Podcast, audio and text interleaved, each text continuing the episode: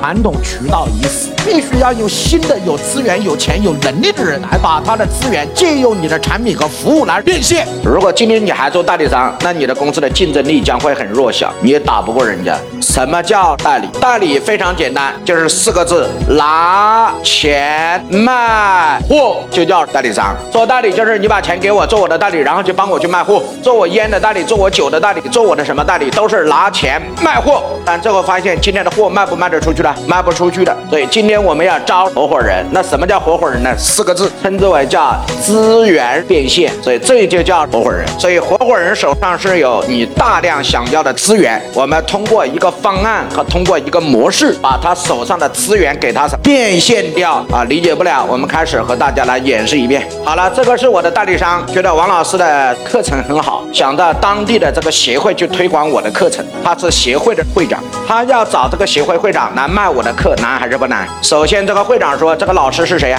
他讲的怎么样啊？讲什么内容啊？讲的我们客户满不满意啊？”所以你看，我的代理商想卖货，想卖我这个货难不难？难。但如果他是我的合伙人就不一样了。他为什么做我的合伙人？我告诉他们：你要么有协会会长的资源，你要么是当地的会长本身，你要么能撬得动老板。如果你搞不定，就不要做我的合伙人。他一看，哎呦，我表哥不就是某某商会的会长吗？他就立刻做了我的合伙人。他一做我的合伙人，就想办法说服他的表哥。他说：“表哥啊，啊，我最近去东莞听了一个老师的课，课讲的真的很好。我拍了一点小视频，然后他在抖音上很火的，你也看一下，好不好？你看完了，如果觉得行，我帮你对接一下。然后你在下次开会的时候，我把这个老师请过来，为所有你们商会的会员做一次赋能，让他们思想升级。那你这个会长才牛逼！你看这事儿就成了。所以过去他是代理商，他要交我代理费，然后来卖我的货。而今天他是我的合伙人，他手上本身就有他表哥这样的资源。”无非就是我怎么把他表哥的资源，把他两个字变现掉。哎，各位同意吗？